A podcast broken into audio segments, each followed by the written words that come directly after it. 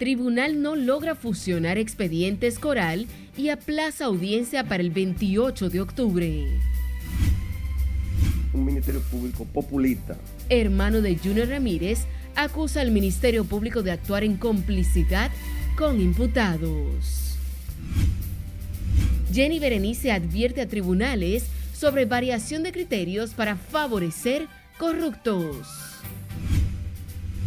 El sacrificio extraordinario de buscar, buscar la concertación. Monseñor Freddy Bretón pide madurez a la clase política durante procesos electorales. El gobierno del presidente Luis Abinader mantiene su compromiso de impedir que toda alza impacte al bolsillo de los dominicanos. Combustibles se mantienen invariables. Gobierno asume en subsidio 221 millones de pesos. Abren otro carril del puente Duarte como parte del proceso de remodelación de su estructura. Y ejército vigila frontera dominico-haitiana ante crisis política y social que enfrenta el país.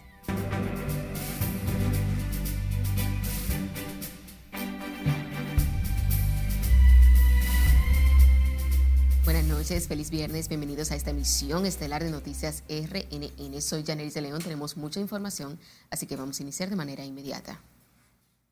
Lo hacemos en el Palacio de Justicia de Ciudad Nueva, donde tras fallar varios incidentes, el sexto juzgado de la instrucción del Distrito Nacional fracasó nuevamente en su intento de conocer la audiencia preliminar y fusión de los casos de corrupción Coral 5 y Coral 5G, los que tienen como principales imputados a los generales Adán Cáceres Silvestre y Juan Carlos Torres Robiu. Jesús Camilo se encuentra en directo desde el Palacio de Justicia de Ciudad Nueva con más detalles. Vamos a pasar contigo. Buenas noches. Gracias, buenas noches. El tribunal adoptó la decisión a fin de que el Ministerio Público garantice acceso oportuno a los imputados al expediente en su contra.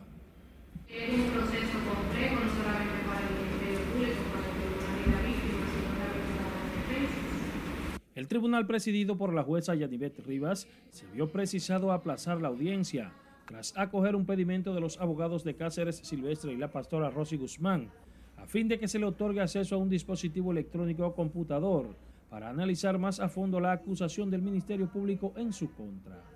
Otros imputados, a través de sus abogados, formularon varios pedimentos, entre ellos la reposición de plazos a fin de preparar mejor sus medios de defensa, a lo que no se opuso el órgano persecutor.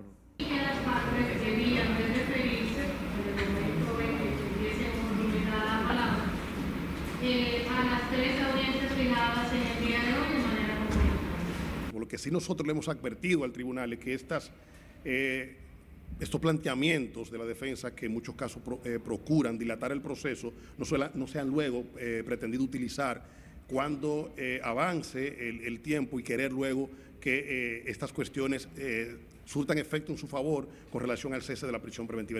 La jueza Yanivet Rivas también otorgó 15 días laborables consecutivos a los imputados para que analicen a profundidad las pruebas en su contra que dice tener el Ministerio Público y dispuso que el órgano judicial debe presentar dos informes el 23 y 30 de septiembre de que los acusados están verificando las pruebas que se les imputan. Es una decisión eh, preparatoria que garantiza los derechos fundamentales de las personas sometidas a este proceso. Todos sabemos que si un proceso judicial no se ciña al mandato constitucional, ese proceso puede ser anulado. Entonces, a muchos de los imputados se le había hecho imposible examinar las pruebas. Ellos quieren que la ciudadanía sepa la inocencia de ellos y de que el Ministerio Público está abultando algo que en realidad no existe. Por lo que la magistrada ha tutelado derecho y en los próximos días vamos a poder mostrar la inocencia de esos justiciables. En los casos Coral y Coral 5G, también son procesados el general Buaneres Reyes Batista, el capitán de navío Franklin Antonio Mata Flores, el coronel Raúl Girón, el cabo policial Tanner Antonio Flete, entre otros 42 imputados, entre personas físicas y jurídicas acusadas de integrar un entramado corrupto policíaco militar que presuntamente defraudó al Estado con más de 8 mil millones de pesos. El tribunal fijó además la audiencia preliminar para el próximo 28 de octubre a las 10 de la mañana, e igual fecha para conocer la fusión de los casos Coral y Coral 5G. Los abogados de los imputados dijeron además que con el tiempo otorgado en la reposición de los plazos por el tribunal tendrán más tiempo para articular sus medios de defensa. Es lo que tengo hasta el momento. Paso ahora contigo al set de noticias. Gracias, Camilo. Tras cinco años en las salas de audiencia y cientos de incidentes, el caso por la muerte del profesor universitario Junior Ramírez llegó la madrugada de este viernes a su final en una maratónica audiencia en la que solo fueron sentenciados dos de ocho de los imputados en el expediente en el que también se debatía supuestos actos de corrupción en la ONSA durante la gestión de Manuel Rivas. Margaret Ramírez nos tiene más detalles. Descargaron el tacita y condenaron al genio y con él vamos a la corte. Solo Arquinis Contreras, señalado como el autor material del secuestro y asesinato del abogado, fue sentenciado a 20 años de prisión. En este caso, como en el de Faustino Rosario, exdirector financiero de la ONSA, condenado a un año de prisión, las juezas del segundo tribunal colegiado consideraron que hubo elementos suficientes para una condena. Y yo le aseguro a ustedes que en la corte eso se va a resolver. Y no fue condenado por asesinato, como decía el Ministerio Público. 30, 30, 30, homicidio. Vamos a la corte y en la corte nosotros nos encargamos de eso, porque la verdad es, señores, que quedó comprobado, como dijo la familia de Junior ayer, que este expediente fue manipulado y aqueroseado por el Ministerio Público. Manuel Rivas, exdirector de la ONSA, imputado por corrupción, fue dejado en libertad luego del proceso que duró casi cinco años que la justicia prevaleció. Yo siempre lo dije, la verdad es como el colcho que flota. Y en el juicio público, oral y contradictorio surgió la verdad. Como Rivas, también fueron absueltos por falta de pruebas Heidi Peña, esposa de Contreras, Jorge Abreu, Lilian Suárez, Víctor Ravelo y José Antonio Mercado Blanco, alias El Grande. Todo el tiempo le dije que no sabía de esto. Y así mismo es. Gracias a Dios y gracias a ese. Gracias a Dios y gracias a ese. Los que creyeron en mí, los que creyeron en mí y los que no creyeron, yo lo perdono. El Ministerio Público evaluará la sentencia, sin embargo advierte que no desmayará en su lucha contra la corrupción. No es una lucha sencilla, sin embargo no nos cansaremos. Aquí estamos y seguiremos siempre dando la cara y luchando contra la corrupción y contra la impunidad. Así que que sepan todos los corruptos que este equipo no se cansa. El Ministerio Público había solicitado 5, 20 y 30 años de prisión para los imputados. La lectura íntegra de la sentencia será leída el 20 de octubre. Margaret Ramírez, RNN. En tanto que la directora de persecución del Ministerio Público, Jenny Berenice Reynoso, se quejó este viernes del criterio de los jueces para emitir sentencias en los casos de corrupción.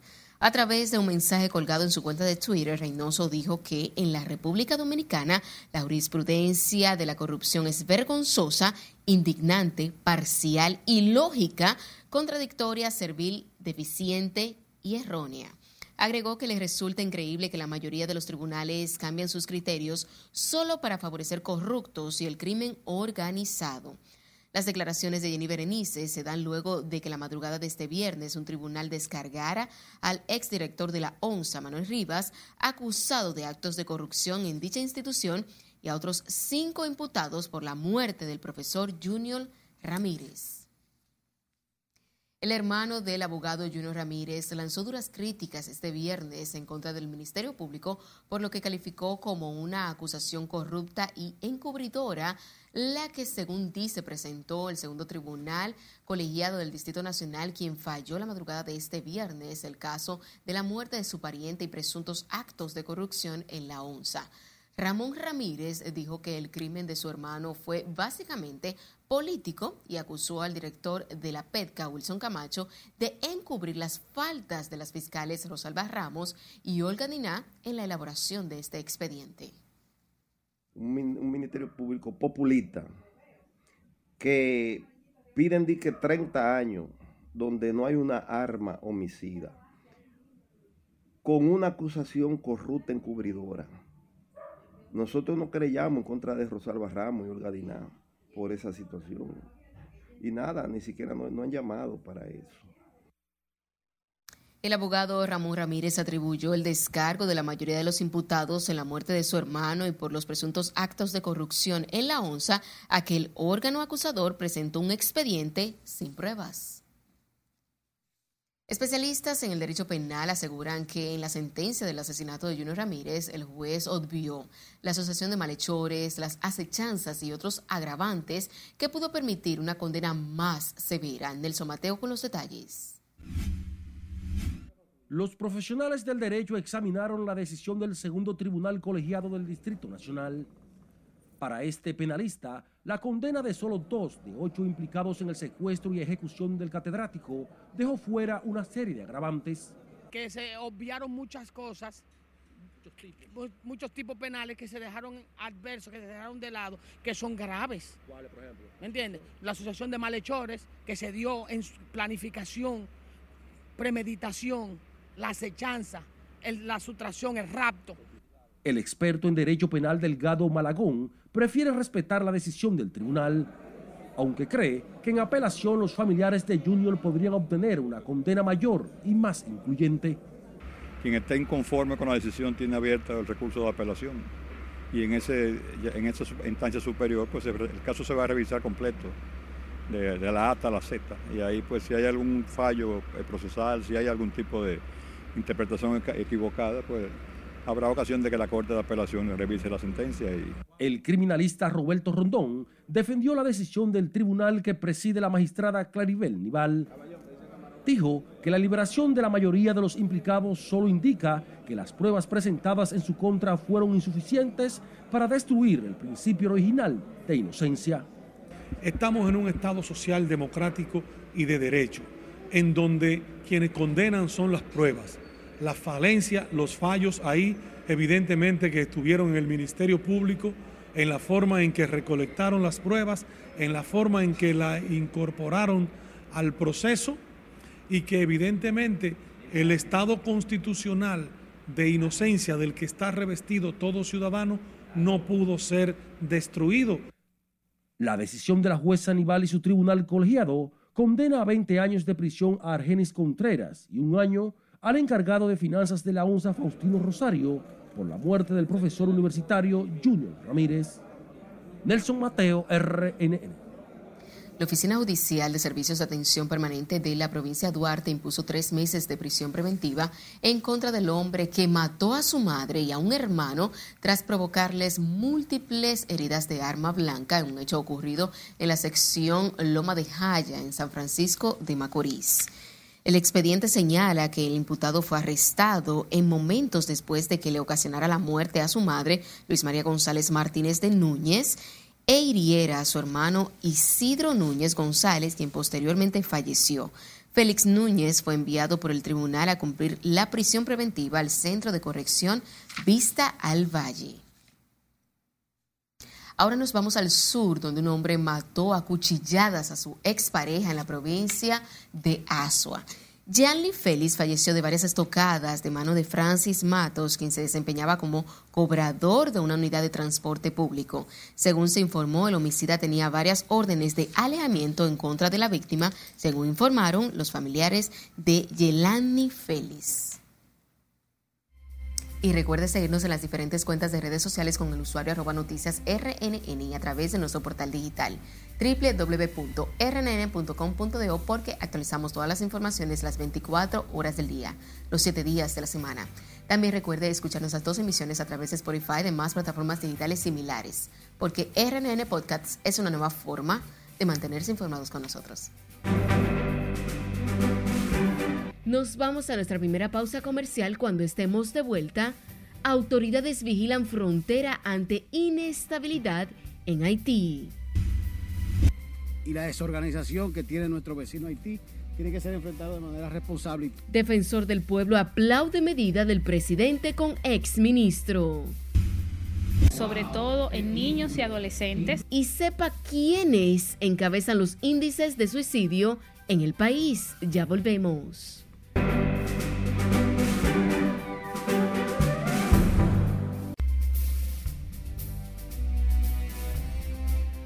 Abrimos la ventana al mundo dando seguimiento a las honras fúnebres que se le hará a la fallecida reina Isabel II y damos seguimiento al recién nombrado rey Carlos III, quien este viernes emitió su primer discurso a la nación prometiendo servirles para toda la vida. Catherine Guillén está con nosotros y nos presenta el resumen de las internacionales de RNN. Buenas noches. Gracias, buenas noches. El rey Carlos III además anunció el nombramiento de su hijo mayor Guillermo como nuevo príncipe de Gales y su esposa Catalina como princesa de Gales, título no utilizado desde la muerte en 1997 de Lady Diana. El nuevo rey Carlos III prometió este viernes servir toda la vida como su difunta madre Isabel II a los británicos quienes abrazaron al nuevo monarca con gritos de Dios salve al rey.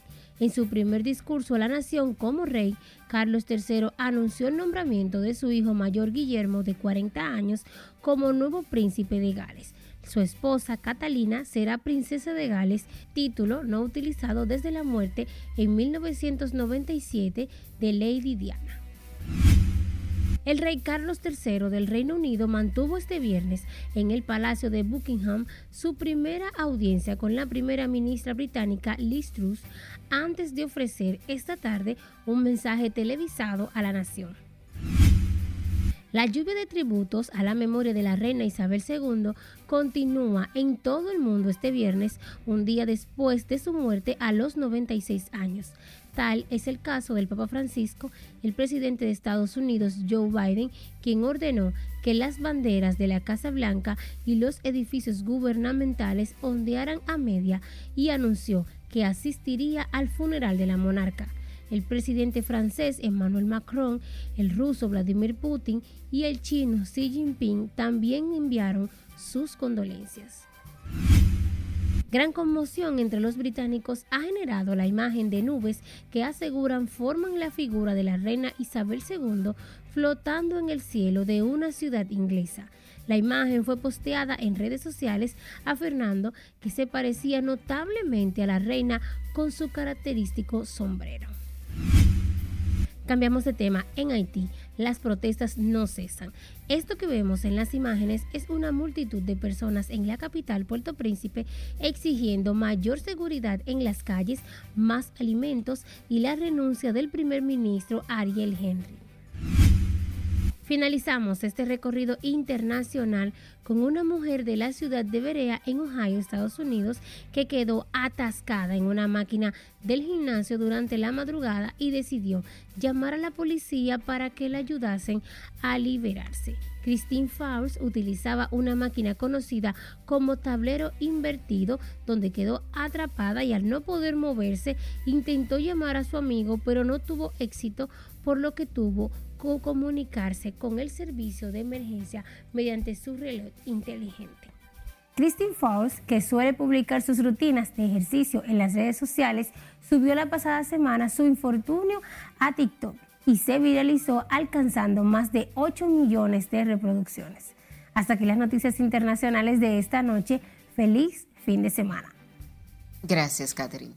El ejército de la República Dominicana sigue resguardando la frontera dominico-haitiana ante la inestabilidad de la crisis política, social y económica que se vive en el vecino país de Haití. Domingo Popoter, nuestro corresponsal en la zona, nos amplía. Tras las últimas manifestaciones que se han escenificado en territorio haitiano cerca de la frontera, las autoridades dominicanas han redoblado todo el cordón fronterizo el ejército dominicano continúa enviando nuevas unidades tácticas y de comando a esta zona. Los ciudadanos residentes en la provincia fronteriza de Dajabón apoyaron dichas medidas. El despliegue de tropas militares desde tempranas horas de la mañana llamó la atención de la población. Las medidas de seguridad en la frontera ha sido por disposición del comandante general del Ejército de la República Dominicana, Mayor General Carlos Fernández Onofre. El mismo está siendo supervisado por el comandante de la Cuarta Brigada con asiento en Mao, General Germán Rosario Pérez. En la provincia fronteriza de Dajabón, Domingo Popoter, RNN. El presidente del Instituto Duartiano respaldó hoy la decisión del jefe de Estado dominicano de prohibir el ingreso al territorio nacional al ex primer ministro de Haití, Claudio Joseph, y a 12 cabecillas de bandas armadas en esa nación. Scarlett Wichero tiene la historia. La República Dominicana no va a aceptar jamás comprometer su independencia ante los constantes ataques del ex canciller interino de Haití, el doctor Wilson Gómez recomendó a las autoridades depurar a profundidad las solicitudes de visado en los consulados dominicanos en ese país y aumentar la vigilancia en la zona fronteriza. El presidente del Instituto Duartiano calificó como una conducta irrespetuosa y hostil contra la República Dominicana los pronunciamientos de Claude Joseph, quien aspira a ser presidente del vecino país ante tantos esfuerzos que ha hecho la República Dominicana a favor de esa nación, lo menos que uno espera de un funcionario con un mínimo de conciencia y de criterio, es el agradecimiento.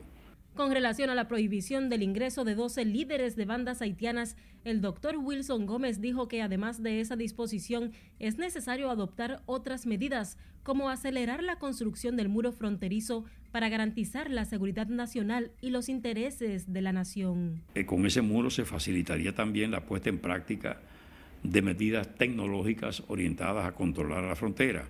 Pero además, yo creo que es hora de que el Estado dominicano eh, se proponga establecer brigadas militares alrededor de la frontera. Mientras que haitianos que residen en el país ven con preocupación los ataques por parte del exfuncionario y aseguran no se han sentido discriminados desde su llegada al territorio dominicano. En el lugar donde yo vivo me tratan muy bien, las personas son discriminadas, ellos son comprensivos, ellos reciben a uno tal como uno son. Yo me siento contenta, tengo 12 años aquí, tengo mi carnet. En reiteradas ocasiones, el ex primer ministro interino de Haití ha criticado al gobierno dominicano acusándolo de racismo y denunciando supuestos abusos contra los derechos humanos de sus compatriotas. En la comunicación enviada a la Dirección de Migración mediante la cual se prohíbe la entrada al país a Claude Joseph, el presidente Luis Abinader ordena no admitir en el territorio nacional a extranjeros que representen una amenaza para los intereses e instituciones de la República Dominicana. Es Carelet RNN. A propósito de este tema, el defensor del pueblo, Pablo Ulloa, calificó de acertada la decisión del gobierno de restringir la entrada al país del ministro Claudio Joseph y otros 12 personas que son miembros de las bandas criminales de Haití. Consideró que esta es una potestad que tiene el Estado dominicano como garante de la seguridad y soberanía de la nación. Indiscutiblemente, la criminalidad y la desorganización que tiene nuestro vecino Haití tiene que ser enfrentado de manera responsable y todos nosotros, los dominicanos y las dominicanas, tenemos que estar aún en ese sentido. Nosotros no podemos permitir que bandas de delincuentes ni personas que se dediquen al crimen organizado entren a nuestra nación. En cuanto al ex primer ministro de Haití, ya queda en la responsabilidad del Poder Ejecutivo, como bien hizo, emitir cualquier tipo de resolución relacionada con la entrada o salida de personas. Pablo Ulloa, defensor del pueblo, consideró que esta situación no afectará el intercambio comercial binacional que se desarrolla en la franja fronteriza. Legisladores oficialistas y de oposición rechazan que los miembros de la Cámara de Cuentas sean sometidos a un juicio político por rumores de acosos y atribuyeron los escarceos a presiones políticas. del Mateo Comás. Vivimos en una sociedad donde el consenso es un elemento fundamental. En el Congreso analizaron los riesgos de someter los titulares de la Cámara de Cuentas a un proceso de investigación y sus consecuencias posteriores. Que, en este momento exista la necesidad de llegar al juicio político. Además, ese es un hecho siempre traumático. Eh, existe la oportunidad aún de conversar. El presidente de la Cámara de Diputados y el presidente del Senado eh, han dicho por diferentes medios que vamos a abrir un proceso de, de conversación. Este miembro de la comisión que en el Congreso evaluó los titulares de la Cámara de Cuentas defendió la gestión de Janel Andrés Ramírez. Es un ataque a la buena gestión que viene desarrollando y las buenas intenciones que viene desarrollando la nueva Cámara de Cuentas e incluso se le hizo la advertencia a ese joven eh, y lamentablemente hemos visto que desde la conformación a la fecha eh, se han dado situaciones eh, de divergencia con mucha regularidad. La diputada Soraya Suárez y el vocero del PRM en el Senado también llamaron a los jueces del organismo fiscalizador a dialogar y continuar con el buen trabajo que han estado haciendo. Se habla de interpelación, se habla de invitación, se habla de juicio político. Eh, todo está en los reglamentos de cada una de las cámaras y se va a proceder de acuerdo a lo que diga eh, nuestro reglamento y lo que diga la Constitución. Lo importante es que han estado haciendo su trabajo con todas las dificultades que se dicen que hay interna entre ellos, porque eh, parece que no se entienden todavía, no han llegado a una mesa de diálogo que es importante, pero están haciendo su trabajo y para eso fue que se les eligió.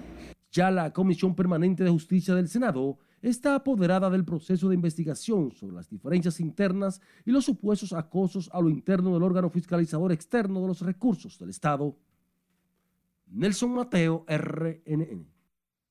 Entre enero y marzo en el país se ha suicidado 140 personas, el 80% de estos son hombres menores de 29 años y según estadísticas que recoge el Instituto de Salud y Telepsicología, estos casos han incrementado tras la pandemia del COVID-19. Si aquí no tiene más detalles sobre todo en niños y adolescentes de hasta 8 años. Los especialistas de la conducta están preocupados por el aumento de los suicidios en el país.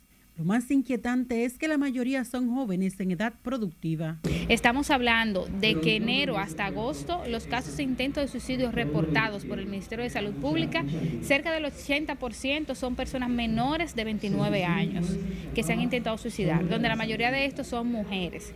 Y vemos que los casos del suicidio consumado hasta marzo van 140 casos. En el año 2021 fueron 670. También les inquieta a los psiquiatras y psicólogos la falta de cobertura en salud en estos casos. Citan que especialmente para niños solo hay tres centros de salud mental en la capital y Santiago.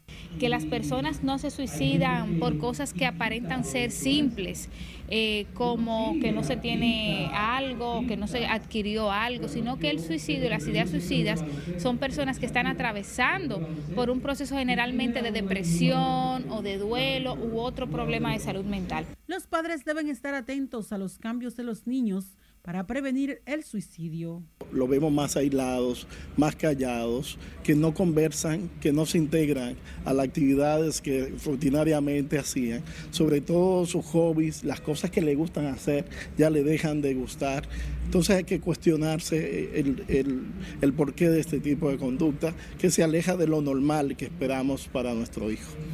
Este tema fue abordado a propósito del Día Mundial de la Prevención del Suicidio en el taller de cobertura periodística sobre el tema. Sila Disaquino, RNN. El director del programa de medicamentos esenciales aclaró sobre la supuesta falta de fármacos de alto costo que denuncian pacientes del Hospital Francisco Moscoso Puello.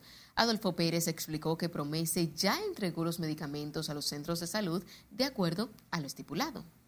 Para este segundo semestre del año 2022 ya nosotros la hemos completado de manera satisfactoria y también han sido entregados al Ministerio de Salud Pública, al programa de alto costo, todos los medicamentos. Le corresponde a ellos ahora hacer la dispensación final a cada uno de los pacientes que están incluidos en el programa. Ya cualquier situación que pueda ocurrir en las farmacias de alto costo que están en estos hospitales públicos, habría que consultar con ellos porque nuestra responsabilidad termina cuando entregamos los medicamentos al programa de alto costo y ya lo hemos hecho. El director de Promesa adelantó que preparan otra licitación de medicamentos por más de 3 mil millones de pesos para evitar carencias de los fármacos. El Ministerio de Salud Pública informó que tras haberse procesado 2.942 muestras de COVID-19 en las últimas 24 horas, fueron detectados 302 nuevos contagios de la enfermedad. Asimismo, el Boletín Epidemiológico 904 notifica que la actualidad hay 950 casos activos con una positividad diaria de 22.52% y una ocupación hospitalaria de 1.3%. Según la entidad de salud, no se han notificado nuevas muertes en las últimas 24 horas, por lo que el total de defunciones se mantiene en 4.384 y la letalidad es de 0.68%. Virtudes que tiene Don Negro Es momento de otra pausa comercial. Al regresar, tendrá detalles sobre el reconocimiento a Ramón Antonio Veras, luchador en régimen trujillista.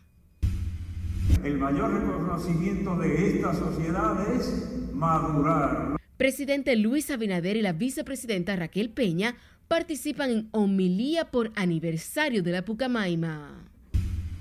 Una premium se venderá a 293 pesos con 60 centavos por galón. Además, gobierno mantiene invariables precios de los combustibles. Esta es la emisión estelar de Noticias RNN. No le cambie.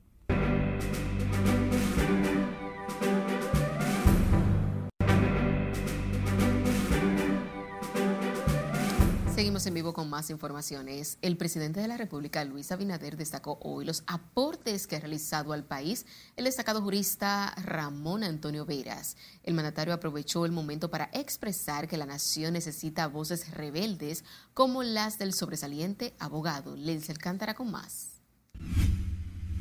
Virtudes que tiene don Negro Veras. Como así lo dijo su sobrina, que María Alejandra es un humanista, pero yo le agregué algo, una voz rebelde. Negro Veras es uno de los pocos sobrevivientes del movimiento revolucionario Los Panfleteros de Santiago, un grupo de jóvenes que luchó contra el régimen de Trujillo. La mayoría de los integrantes de ese colectivo fueron asesinados en el centro de tortura La 40. La trayectoria de este connotado abogado fue resaltada este viernes por el presidente de la República, Luis Abinader. Pero la sociedad necesita, y más una sociedad democrática, que, la no es perfecta, pero sí necesita voces rebeldes como la de él. Y yo creo que esa es la gran, el gran aporte que le hace Don a la sociedad dominicana se dispara con un artículo que quizás el 98% de la sociedad esté en desacuerdo, pero hay un 2% que tiene una voz. Y lo contrario, también hace un artículo donde el 98% de la sociedad está de acuerdo. Pero todo el mundo sabe que lo que escribe Don Negro Veras es porque él lo siente. El mandatario asegura el imponente legado de Veras deberá siempre ser recordado por las generaciones venideras. Don Negro es una persona que todos en Santiago respetamos, que todos en Santiago y el país le tenemos afecto, le tenemos respeto y le tenemos admiración. Gracias, Don Negro, por recordarnos lo que tenemos también que mejorar, que cambiar. Pero quiero dejar esta palabra de que yo creo que estamos avanzando. estamos avanzando en muchas cosas, en otras no, en otras, como dice Don Negro, hemos retrocedido. No sé si en la del play, pero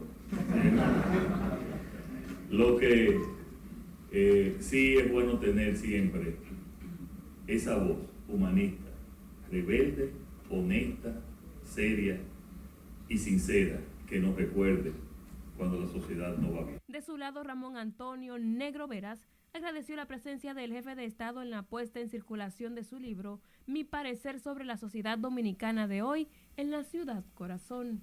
Y esa es la democracia que genera toda una serie de fenómenos nocivos,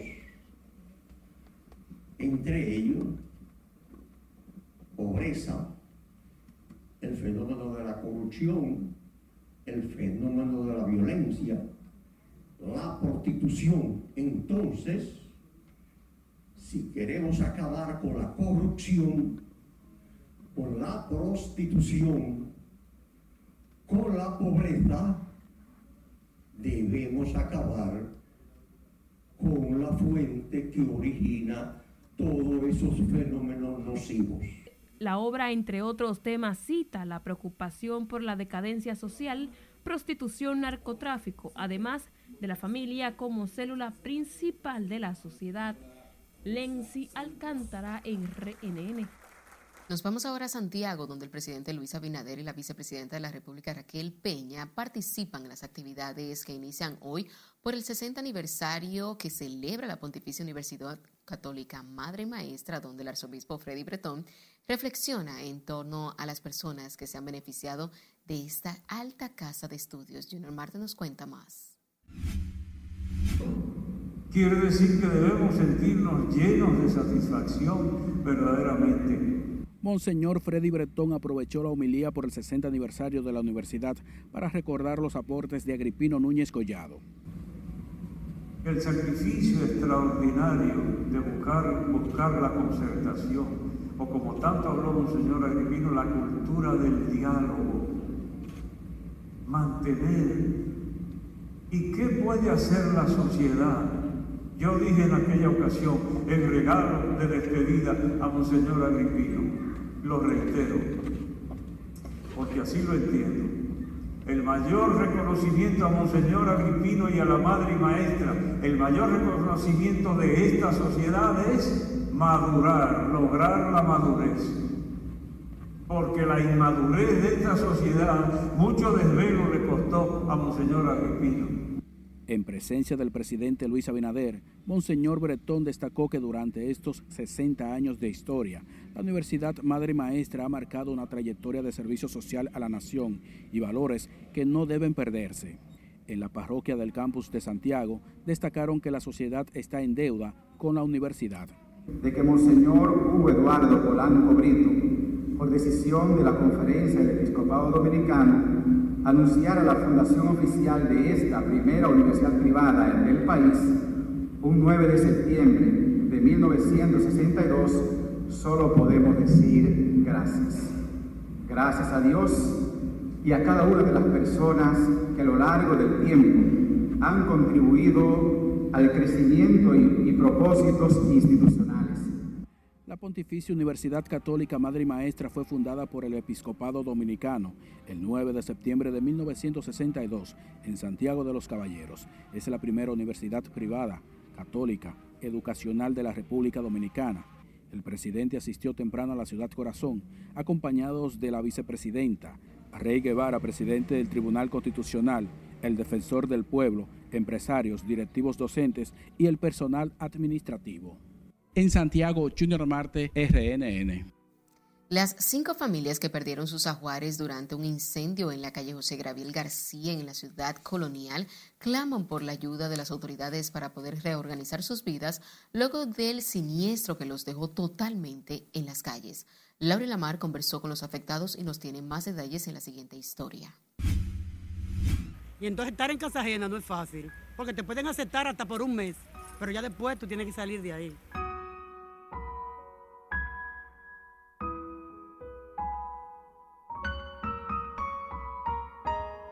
Estas familias siguen durmiendo en casas de vecinos, pero permanecen durante todo el día al intemperie en este parque frente a las viviendas afectadas.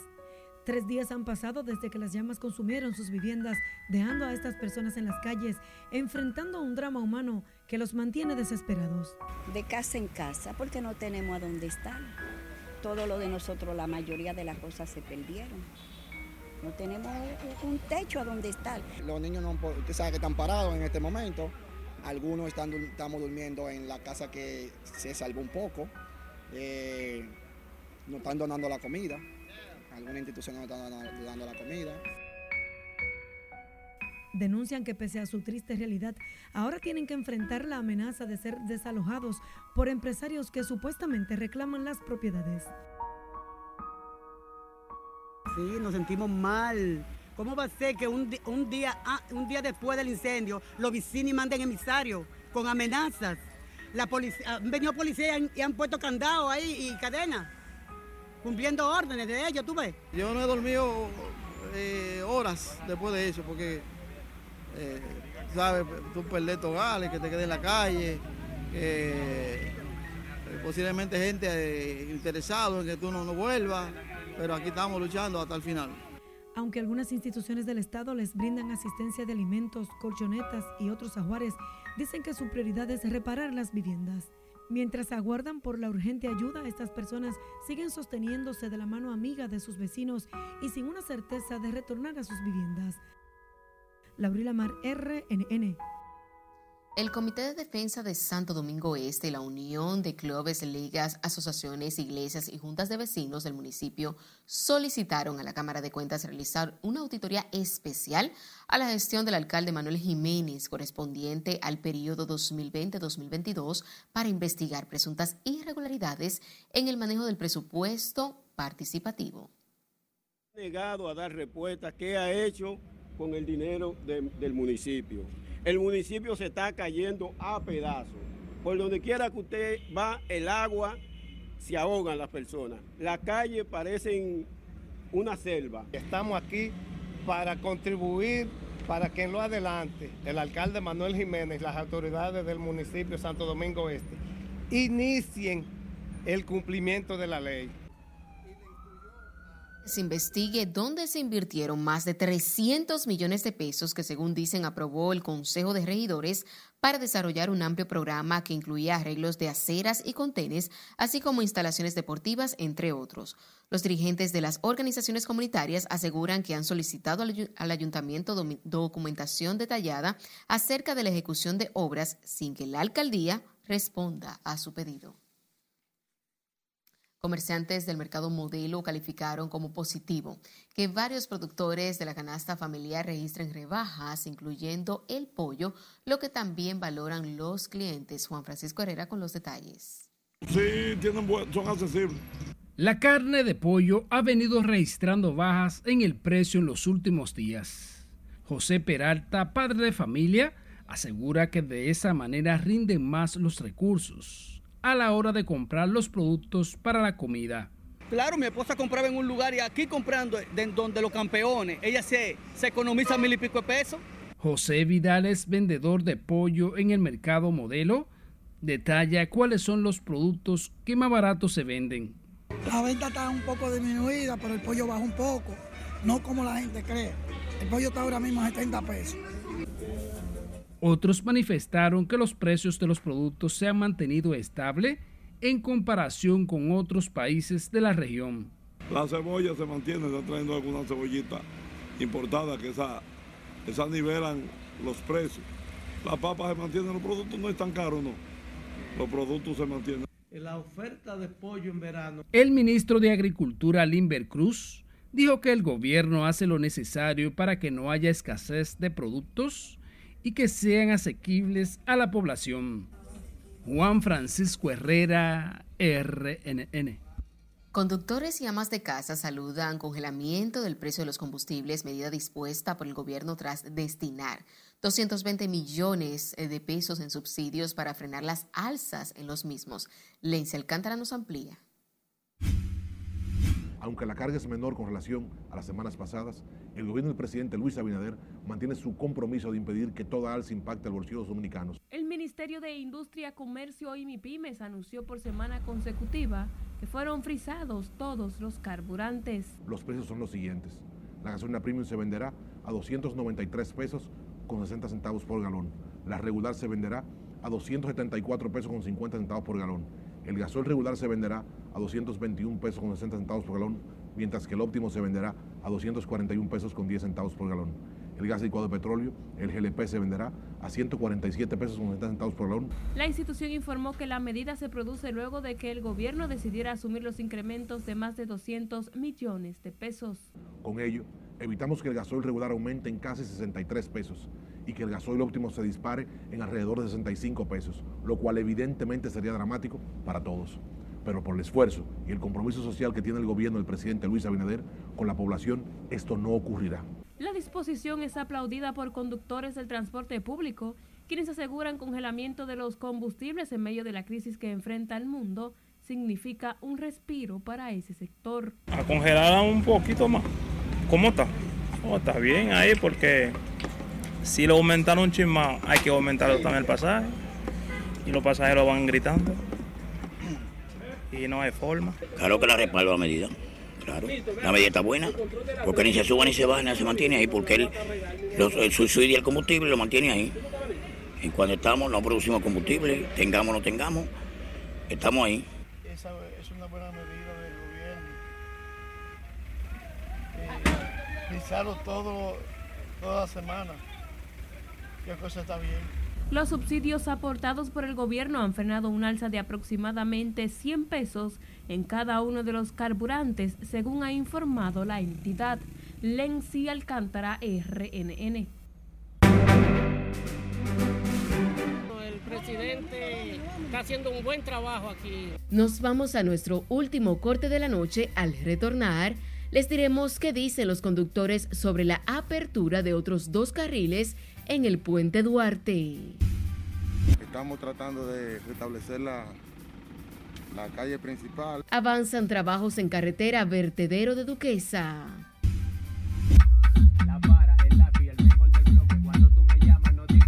Y Mozart La Para, Lápiz Consciente y Don Miguelo fuman la pipa de la paz. No le cambie que ya volvemos.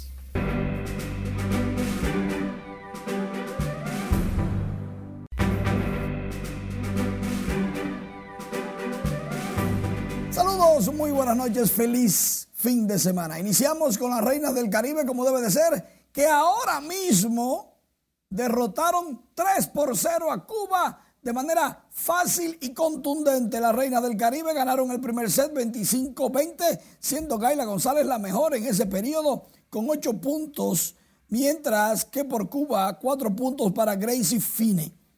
En el segundo set, las dominicanas le ganaron a Cuba 25-13. Gaila González repite como la mejor con 6 puntos. John Caira 5, Brayelin 5 y Cándida Arias 3 puntos. Ya para el tercer set, la República Dominicana ganó 25-16 y con esta victoria 3-0 siguen sin perder absolutamente nada. Todo lo han ganado y van a jugar la medalla de oro contra los Estados Unidos. La medalla de oro, dije. 7 de la noche este sábado. Estados Unidos le ganó 3-1 a Puerto Rico y va a jugar por la medalla de bronce contra Cuba a las 5.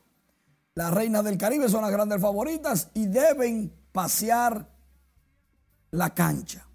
Este es el torneo Norseca Final Six que se está celebrando en el Palacio del Voleibol Ricardo y Oliver Arias en el Centro Olímpico Juan Pablo Duarte. Final, Gaila fue la mejor del partido con 17 puntos. Los fanáticos gozaron. John Caira Peña Isabel consiguió 13 Brayelin Martínez consiguió 11 puntos, todos en remates potentes. Cándida Arias terminó con 7 puntos, dos de ellos en remates, uno en bloqueo y cuatro en servicios. La mejor por Cuba fue Laura Suárez con 9 puntos. Las reinas del Caribe están utilizando este torneo para prepararse con miras a su próximo compromiso, el Mundial Femenino de Voleibol. En las grandes ligas, Jeremy Peña con este batazo grande, largo, inmenso por right field. Banda contraria, sabroso. 17 cuadrangulares lleva Jeremy Peña y en ese momento ponía o colocaba a los Astros de Houston en el tablero. Ellos caían 2 por 0. Bueno, pero ahora en el octavo ya están ganando 3 por 2. Y Jeremy no va a ser el novato del año, pero está metido en las discusiones. Por otro lado, Jamie Candelario conectó cuadrangular de línea. ¡Qué tablazo! La mandó al morto Montecristi. El número 13 de la campaña de Detroit ganándole a Kansas City. Nueve carreras por cero. En el octavo episodio, Jamer se está calentando. Lástima que solamente restan unos 30 partidos más o menos. Detroit sacando victorias al final, en la recta final. No quieren quedar en el sótano, eso es difícil. Oscar González, del jovencito dominicano mastodonte de los Guardianes de Cleveland, llegó a seis cuadrangulares, tiene más de 20 dobles. Este muchacho está muy bien. Cleveland ganando a Minnesota en la mitad del juego, cinco carreras por cero. Espero verlo en la Liga Dominicana de Béisbol, aunque algunos dicen que las grandes ligas no van a perder el tiempo aquí. Pero esos son los que ganan millones. Los que ganan, los que ganan poco, vengan a ganarse sus chelitos aquí. Déjense ver. Sí, porque tú sabes que el salario aquí no es importante si ganas un millón de dólares en adelante. Exacto. Pero si no llegas ahí, juega aquí, por favor. Ingresos extras. Hace falta para la Navidad, juega aquí. Gracias, Manny. Feliz fin de semana. Igual. El avance en la construcción de la línea 2C del Metro de los Alcarrizos es cada vez más evidente, lo que mantiene expectante a los municipios que ven esta obra la solución al caos del transporte público de esa demarcación. Laura Marco más. ¿Sabes los tapones? Para uno llegar al 9, dura dos horas. De desplazarse en guaguas voladoras y destartalados carros de concho en las estrechas calles de los Alcarrizos, los residentes en este municipio pasarán a usar un transporte más rápido y cómodo. Menos dinero vamos a pagar en pasaje, porque con 20 pesos yo me he trasladado ya de aquel lado y bajo a la, la con los mismos 20 pesos. Eso, eso, eso no tiene precedentes ahora. Los municipios de los Alcarrizos ven con alegría cómo la construcción del metro se hace realidad frente a sus ojos y hablan de la transformación que esto significará para sus jornadas diarias. Que uno pasa mucho trabajo en la, en la guagua, a veces uno va que uno no puede montarse en la guagua porque es demasiado demasiado pasajero, ¿me entiende? Entonces el metro uno llega demasiado, uno llega rápido y es todo bien, esa obra yo la veo muy bien. Esta nueva extensión, compuesta por cinco estaciones, descongestionará el tráfico desde los Alcarrizos hasta el kilómetro 9 y contempla la adecuación de las vías adyacentes a la marginal para producir un mejor flujo de vehículos. Es muy bueno porque para, prácticamente para eh, el servicio que se requiere con el, con el inconveniente de los tapones, con el inconveniente de, del tránsito, de la imprudencia de muchos... Eh, Guagüero. Es muy favorable eso de que, de que el metro esté funcionando aquí. La obra a cargo de la Oficina para el Reordenamiento de Transporte será inaugurada a principios del año 2024 y abarca un tramo de 7.3 kilómetros. Para la ejecución de la obra se generarán más de 2.000 empleos directos con una inversión aproximada de unos 500 millones de dólares. Laurila Mar, RNN. El Ministerio de Obras Públicas abrió dos de los cuatro carriles del puente Juan Pablo Duarte en dirección oeste-este, luego de un proceso de mantenimiento, lo que valoraron los conductores. Ana Luisa Peguero con los detalles. Está nítido, ahora te ve bien la cosa y que aquí no hay problema. Desde hoy comenzó a fluir el tránsito en el puente Duarte con la apertura de dos carriles, donde se colocaron 43 juntas. Rafael Alcántara, conductor de guagua pública, aseguró que ahora el tránsito avanzará más rápido. Sí, sí, eso es bueno. El presidente está haciendo un buen trabajo aquí en este puente. Esto se necesita aquí. Otros consideran como oportuno los trabajos en el puente, que desde hace tiempo presentaba deterioro. Si se habilitan los otros dos carriles, sería más fluido el tapón, eh, el paso vehicular aunque este conductor espera que se concluyan por completo los carriles que faltan. Yo espero que los otros tramos lo abran antes de diciembre, pero yo sí, sí, pues se van a coger su tiempo. Yo espero que lo abran para que así haya un buen desarrollo, un buen flujo. Las autoridades de obras públicas informaron que esa obra que comunica el Distrito Nacional con el municipio Santo Domingo Este es una necesidad debido al deterioro acumulado en el puente Duarte. Ana Luisa Peguero, RNN. El Ministerio de Obras Públicas continúa a buen ritmo los trabajos de reconstrucción de los accesos del vertedero de Duquesa, principalmente en la parte noroeste para habilitar la vieja carretera La Isabela. Juan Francisco Herrera con más. Estamos tratando de restablecer la, la calle principal y los accesos al vertedero. Maquinarias pesadas como tractores, palas y otros equipos acondicionan el terreno fangoso en la carretera La Isabela y vía internas hacia el vertedero. Los trabajos son coordinados por Desarrollo Vial, que tiene una inversión de 500 millones de pesos. Es una intervención completa, la parte que está en terracería, se le va a hacer el trabajo completo de lo que es el reforzamiento de la base y hasta llegar a la falda. La iniciativa tiene como objetivo que los camiones recolectores puedan verter los desechos sólidos sin dificultad. Súper importante porque ese, es el acceso directamente al vertedero para nosotros, principalmente los vehículos pesados que transportamos los desechos sólidos. Además, se trabaja dentro del vertedero en la habilitación de un terreno para el vertido de volquetas. Porque así no se maltratan los vehículos, puede entrar bien al vertedero y hasta la gente lo ayuda porque menos polvo. Los trabajos en las carreteras de accesos al vertedero de Duquesa se realizan en conjunto Obras Públicas, Medio Ambiente y la Alcaldía de Santo Domingo Norte. Juan Francisco Herrera, RNN. En el marco de la iniciativa Palante Dominicana promovida por el empresario Jordi Nader, convoca, convoca la sexta edición de Beach and the Beach, evento que se realizará por primera vez en la República Dominicana y que tiene como objetivo posicionar al país dentro del ecosistema emprendedor global y acoger a la clase emprendedora y empresarial más grande de toda Latinoamérica. Relajado donde le estamos abriendo oportunidades a los emprendedores aquí en República Dominicana y a las personas interesadas en invertir en emprendimiento y en saber cuáles son las nuevas tendencias y las innovaciones que van a marcar el mañana.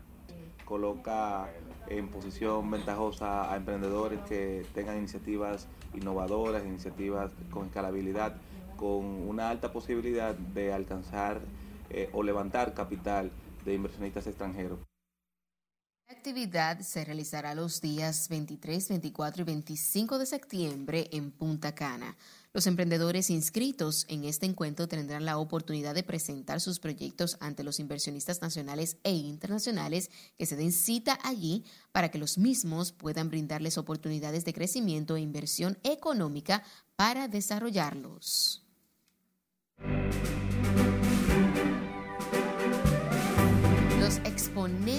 De música urbana Lápiz Consciente, Mozart La Para y Don Miguelo graban temas juntos. Y Bonnie Núñez nos tiene más detalles de estas y otras noticias del mundo del espectáculo. Pasamos contigo, buenas noches. Buenas noches. Los cantantes urbanos Mozart La Para y Lápiz Consciente pusieron fin a su rivalidad hace poco más de una semana, donde se abrazaron frente a cientos de personas en el concierto del también cantante Don Miguelo. Ahora confirman tema musical juntos. La para, el lápiz, el mejor del bloque. Cuando tú me llamas, no digo a lo poco. A través de sus respectivas redes sociales, Lápiz Consciente, Mozart La Para y Don Miguelo dieron a conocer que trabajan en nueva música que los involucra.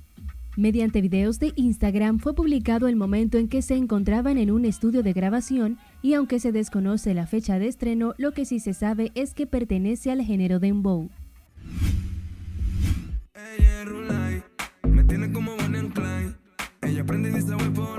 El dembow dominicano se está volviendo cada vez más popular a nivel internacional. Como prueba de ello, uno de los más populares del género, Kiko el Crazy, y su nuevo junte con el estadounidense will.i.am llamado Latinas. Sobre la canción, Kiko expresó que fue una gran experiencia ya que creció viendo a will.i.am en los Black Eyed Peas, así que no es solo una canción y un video para él, sino más bien es como un logro latino y dominicano.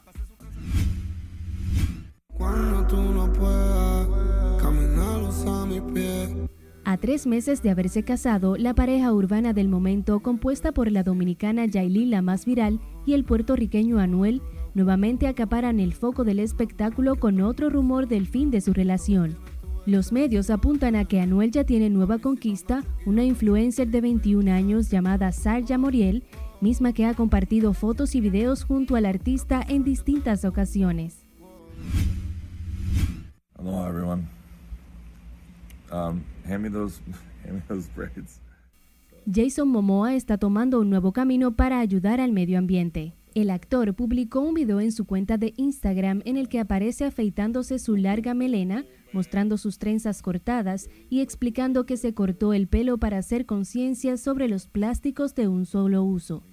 El intérprete de Aquaman pidió también a sus seguidores que le ayudaran a eliminar este tipo de plásticos, diciendo que las botellas de plástico son ridículas. Estoy siendo víctima de acoso, de violación en lugar de trabajo y de extorsión. Una nueva controversia se suma al escándalo por el que atraviesa Shakira tras la separación de Gerard Piqué y que la tiene bajo el ojo público. Desde Colombia, el reconocido actor Santiago Alarcón salió a denunciar públicamente un presunto caso de acoso por parte de un joven que alega ser su hijo y de la cantante Shakira. Alarcón colgó un video en su cuenta de Instagram de nueve minutos en los que relató la absurda situación que supuestamente vive. Santiago admitió que al principio no prestó demasiada importancia al asunto porque aquello le parecía sin sentido, pero el joven comenzó a escribirle a sus amigos más cercanos y también en una ocasión fue a buscarlo a un teatro donde se estaba presentando. Hasta aquí, diversión, feliz resto de la noche. Gracias. Finalizamos esta emisión estelar. Noticias RNN.